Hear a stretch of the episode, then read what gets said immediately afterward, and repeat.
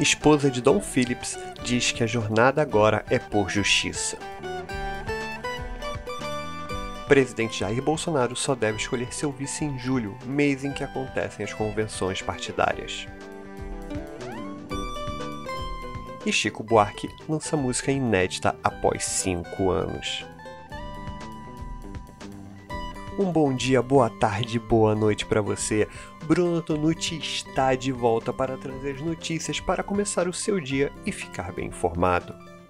A nossa manchete hoje é a repercussão nacional e mundial da descoberta dos corpos de Bruno Pereira e Dom Phillips e a resposta do governo ao caso. E começa agora no pé do ouvido.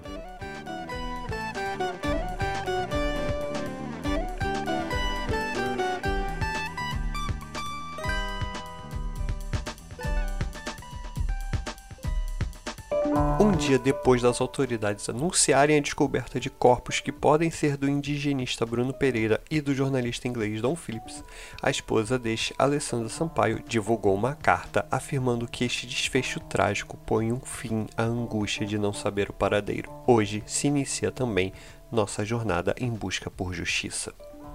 Phillips e Pereira desapareceram no Vale do Javari, Amazonas, no dia 5 na quinta-feira, a Polícia Federal anunciou que o pescador Amarildo da Costa Oliveira, que já estava preso, confessou o crime e indicou onde escondeu os corpos.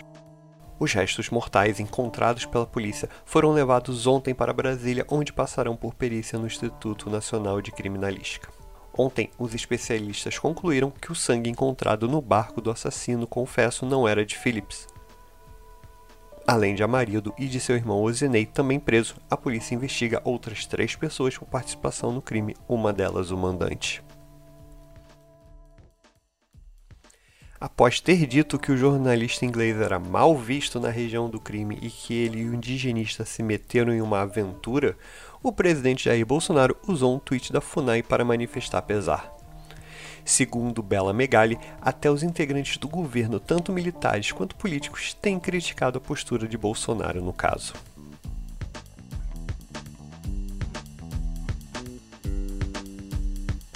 Classificando o assassinato como um ato brutal de violência, o Escritório de Direitos Humanos da ONU cobrou do governo brasileiro investigações imparciais, transparentes e minuciosas, e reparação às famílias das vítimas.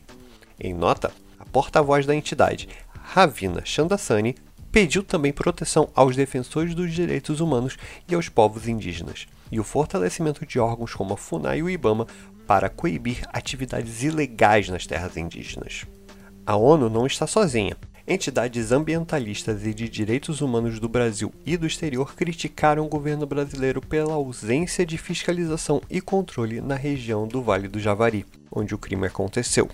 A diretora executiva da Anistia Internacional Brasil, Jurema Werneck, afirmou que o Brasil é um dos países que mais mata ambientalistas e defensores dos direitos humanos e que isso seria uma consequência das políticas governamentais.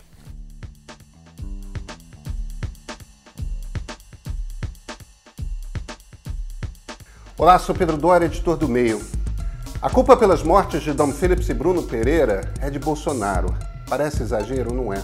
Bolsonaro chama de aventureiro quem tenta garantir a lei e incentiva garimpeiro, madeireiro, miliciano, policial assassino. Isso aí é método. E olha, o método está funcionando. O ponto de partida já está no YouTube do meio.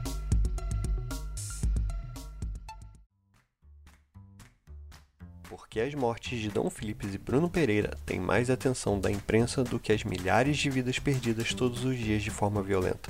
Sim, existe uma razão para que ganhe destaque. Elas mostram para o mundo o caráter do governo Bolsonaro. A opinião é de Marilis Pereira Jorge e você confere ela completa na coluna de Tédio A Gente Não Morre, no ar nesta sexta-feira, às 11h15 no YouTube. Ponto de partida e de Tédio A Gente Não Morre fazem parte da nossa programação do meio no YouTube. Segue a gente por lá.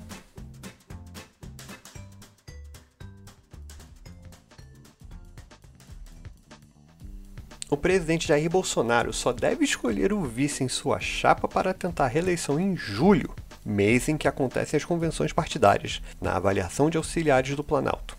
Na quarta-feira, ele afirmou que tanto o ex-ministro da Defesa Walter Braga Neto quanto a ex-ministra da Agricultura Tereza Cristina estavam cotadíssimos para integrar sua chapa. Apesar da fala do presidente, bolsonaristas acham que o burburinho em torno de Tereza Cristina é um ato desesperado de caciques do Centrão, diz a coluna do Estadão. Embora reconheçam o apelo dela no eleitorado feminino, normalmente hostil ao presidente, esses apoiadores lembram do temor de Bolsonaro de que um vice político conspire para derrubá-lo. Por via das dúvidas, Braga Neto recebeu um conselho: se mexer.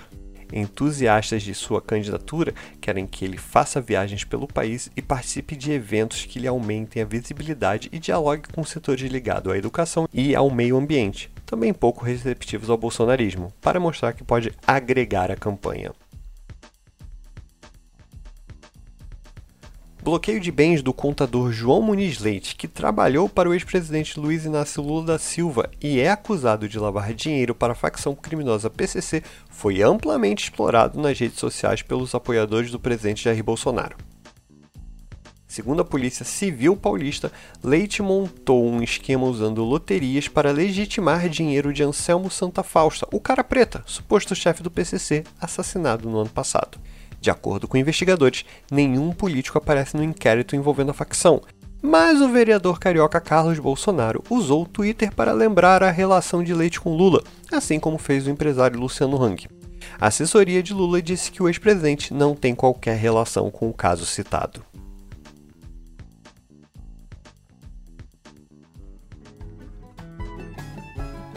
Chico Buarque completa 78 anos no domingo, mas nós é que ganhamos presentes. O mais importante é a música Que Tá um Samba, sua primeira canção inédita em 5 anos. O outro anúncio foi de uma nova turnê com o mesmo nome e participação de Mônica Salmaço. Estão previstos shows em 11 capitais, começando por João Pessoa nos dias 6 e 7 de setembro. Rio e São Paulo só terão a chance de vê-lo no ano que vem, mas os ingressos já estarão à venda no próximo dia 22 de junho.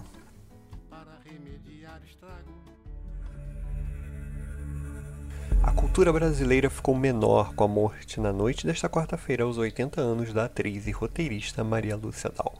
Ela sofria da doença de Alzheimer e estava internada em um hospital particular no Rio devido a complicações renais. Em cinco décadas de carreira, ela se tornou uma musa do cinema nacional, atuando tanto em filmes clássicos como O Menino do Engenho de Walter Lima Jr. e Macunaíma de Joaquim Pedro de Andrade, quanto numa ampla variedade de pornô chanchadas. Também participou de dezenas de novelas e escreveu para o teatro e TV.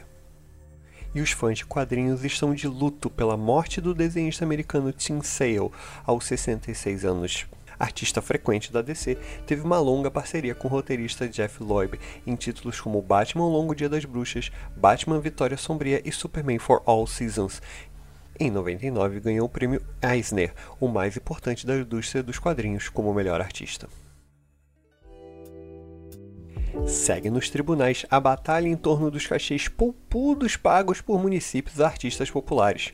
Ontem, o presidente do STJ, Humberto Martins, proibiu o município amazonense de Urucurituba de realizar ao custo de 700 mil reais shows da dupla sertanejo Bruno e Marrone e do grupo de pagode Sorriso Maroto, que aconteceriam neste sábado. Em seu despacho, Martins ressaltou a desproporção entre os cachês e as condições do município, onde somente 23% da população tem tratamento de esgoto. A festa do cacau, na qual aconteceriam shows, custaria cerca de 2 milhões de reais, mais de 40% do gasto de Urucurituba com saúde no ano passado.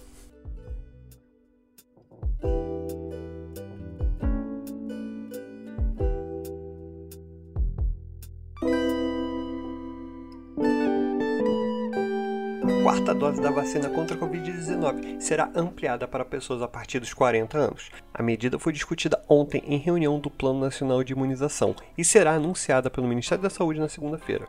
A segunda dose de reforço já está liberada para pessoas acima dos 50 anos desde o dia 4 de junho. Para recebê-la, é necessário ter tomado a terceira dose há pelo menos 4 meses. Pois é, enquanto isso, até agosto desse ano, 28 milhões de doses da vacina contra a Covid produzidas pela Pfizer e AstraZeneca perderão a validade nos estoques do Ministério da Saúde, segundo o levantamento do TCU. Os imunizantes custaram 1,21 bilhão de reais aos cofres públicos. Até o próximo mês, 11,7 milhões de doses estarão vencidas. O ministro do TCU, Vital do Rego Filho, determinou que a pasta tome as medidas necessárias para que os imunizantes não sejam desperdiçados. Enquanto isso, o Ministério da Saúde confirmou ontem o sexto caso da varíola dos macacos em território nacional. O paciente é de Indaiatuba, no interior paulista, e havia viajado para a Europa. Ele está em isolamento domiciliar e seu quadro é estável. Este é o quarto caso em São Paulo, seguido por Rio Grande do Sul e Rio de Janeiro, com um caso cada. O Ministério ainda avalia outros 13 casos suspeitos. No mundo, já passa dos 1.500 infectados em países onde a doença não é endêmica.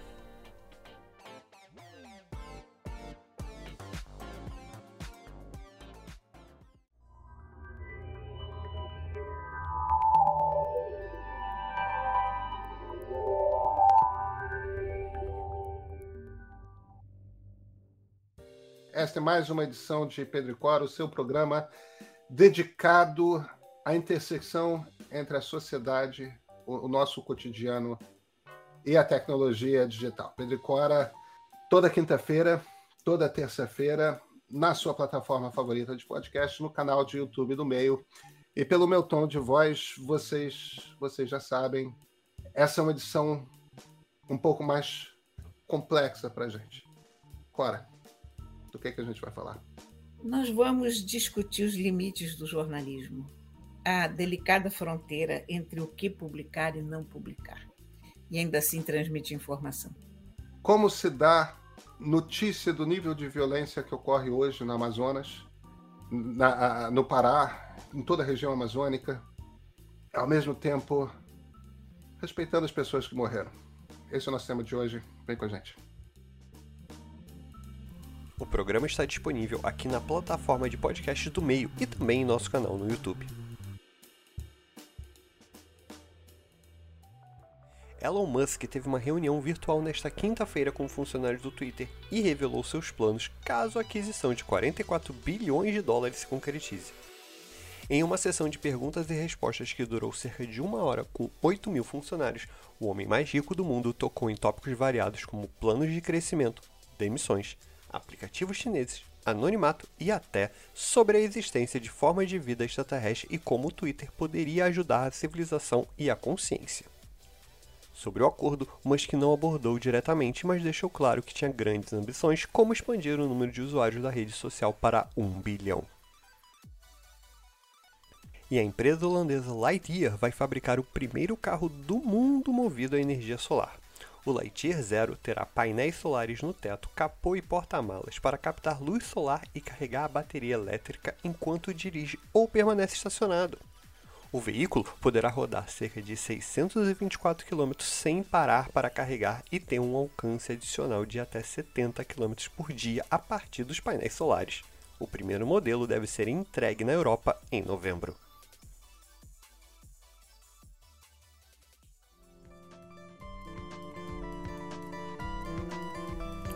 E agora eu me despeço de vocês para aproveitar o meu feriado. Segundo estamos de volta, um ótimo final de semana para vocês e até a próxima.